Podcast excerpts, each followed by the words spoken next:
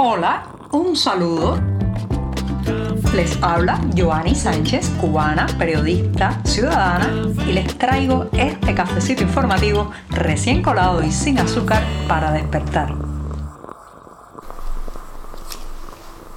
Todo miércoles debería llegar con un buen café, ¿sí? Un buen café, si es amargo, en mi caso, mucho mejor, porque ya saben, necesitamos energía para sobrellevar esta jornada en mitad de la semana. Así que yo tengo aquí mi taza ya preparada y lista para el primer sorbito del día, antes de comentarles los temas principales de este 29 de marzo de 2023. Así que voy con este buchito mañanero.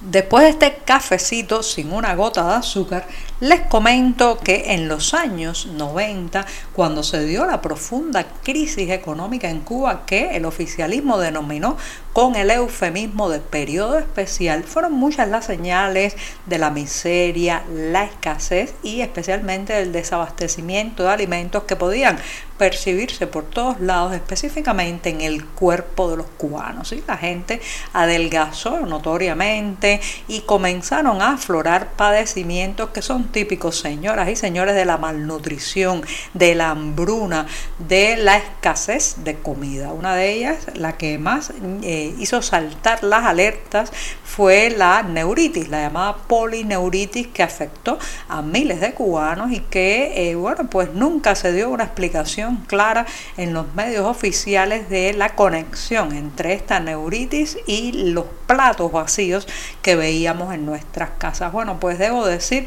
que lamentablemente ya se está viendo eh, también pues las huellas, digamos así, se están viendo las huellas del hambre, de la falta de recursos en la actual crisis cubana y también sobre el cuerpo de los cubanos.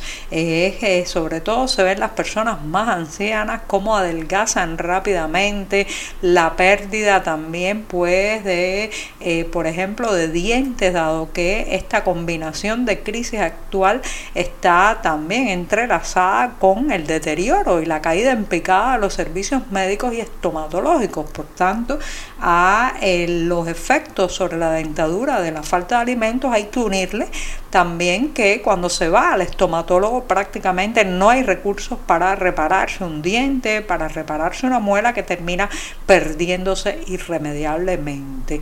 Eh, vemos las personas cada vez más flacas, más con el rostro más ajado, incluso también con un cambio de coloración en la piel que denota la malnutrición, la falta de alimentos que sean realmente nutritivos, que aporten al organismo al organismo de estas personas, pues nutrientes básicos. No estamos hablando, señoras y señores, de lujos ni de comida gourmet. Estamos hablando de lo básico.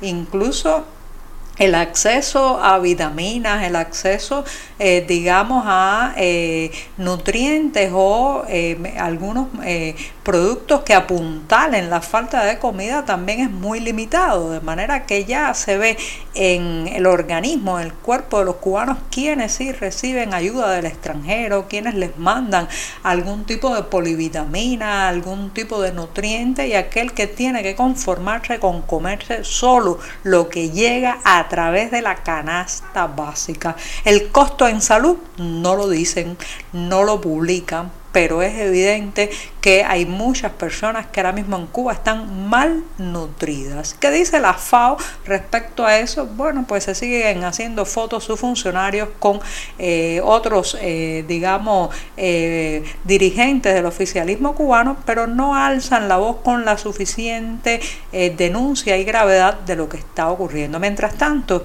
los vemos en las colas languidecer, adelgazar, con la piel cetrina por el hambre también, y esto es un problema que va a tener connotaciones muy graves, sobre todo para los niños, para los que están creciendo y desarrollándose ahora mismo. Así que sí, hay hambre en Cuba y las huellas del hambre se notan.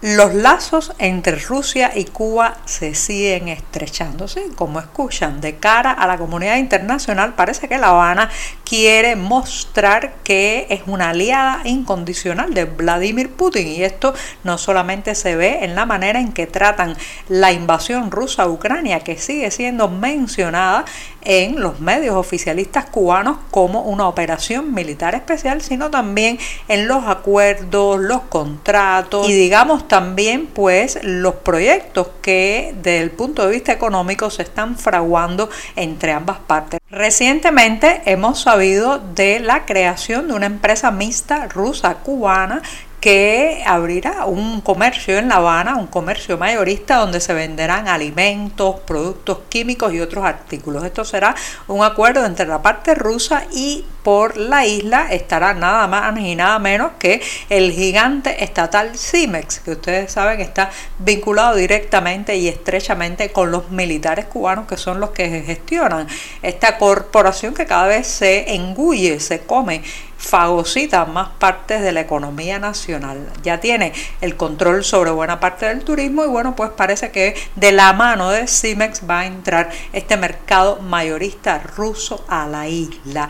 Eh, el anuncio ha hecho a los economistas pues poner el grito en el cielo como es natural porque mientras no se incentive la producción nacional, mientras no se le paga a los campesinos lo que merecen, mientras no se hace un plan claro de subvenciones para el campo cubano que logren reflotar la productividad y la producción de alimentos. Sin embargo, se está permitiendo la llegada de manera mayorista de productos del extranjero que como ustedes saben, pues eso termina muchas veces destrozando y destruyendo eh, los entramados de productividad nacional. Ya, por tanto, muchos expertos han señalado esto como un paso muy negativo. Además, se ha anunciado que se creará un cubo en Cuba un hotel exclusivo para rusos. Señoras y señores, esto probablemente sea hasta anticonstitucional porque hace una selección por origen nacional, crea un apartheid a partir de qué tipo de pasaporte se tiene. Entonces uno se pregunta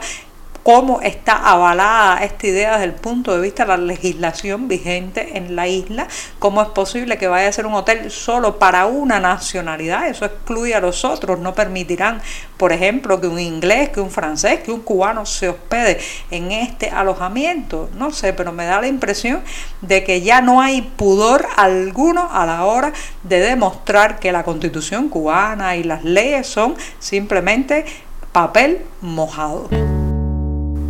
Los cuadros del español Joaquín Sorolla, que custodia el Museo de Bellas Artes de La Habana, no van a viajar como se esperaba a Valencia, que es la ciudad natal de este pintor, eh, para una exposición que se está organizando desde hace años por el centenario del nacimiento de Sorolla.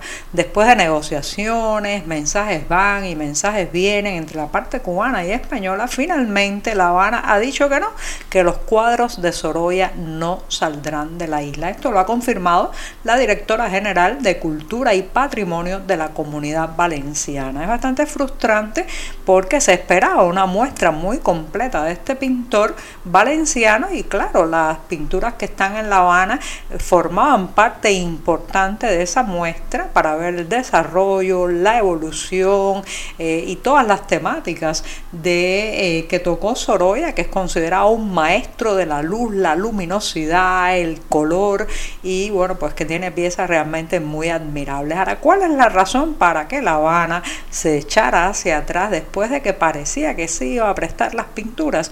El temor a que los cuadros sean confiscados, porque estas obras, señoras y señores, la mayoría de ellas fueron confiscadas por el castrismo a inicios del proceso revolucionario cuando sus verdaderos dueños emigraron de la isla. A los exiliados le quitaban todo, hasta el, anillo, muchas veces de compromiso pues les era extraído de sus dedos y no podían salir con casi nada de sus pertenencias desde Cuba. Así que muchos de estos cuadros son fruto del pillaje de un Estado que se dedicó a confiscar, a quitar, a robar. Esto se llama robo.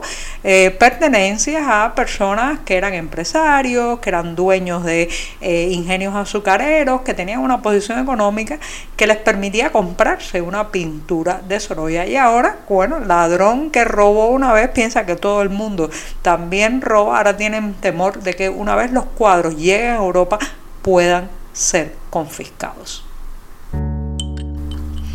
Para el buen teatro siempre debe haber tiempo, y más en este programa donde me gusta despedir el podcast de cada día con una pincelada literaria, dramatúrgica, de buen cine o también de audiovisuales que puedan hacer reflexionar y disfrutar. Bueno, pues hoy me voy diciéndoles que el Centro Cultural Cubano de Nueva York presentará este jueves 30 de marzo a las 7 de la noche el espectáculo de Melinda López con el título de Mala. Sí, Mala, que se trata de una experiencia que ha tenido esta actriz cuidando a su madre anciana y es un relato que mezcla la tristeza y el humor negro. Fíjense qué combinación tan interesante. Mala fue ganadora del premio Elliot Norton a la mejor obra de teatro en 2017 y será un espectáculo que también eh, pues se transmitirá a través de internet. Por tanto, aquellos que no estén en Nueva York, donde será físicamente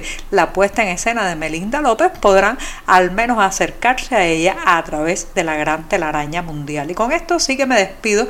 Hasta mañana jueves. Un abrazo y muchas gracias. Por hoy es todo. Te espero mañana a la misma hora. Síguenos en 14medio.com. También estamos en Facebook, Twitter, Instagram y en tu WhatsApp. No olvides, claro está, compartir nuestro cafecito informativo con tus amigos. Thank you.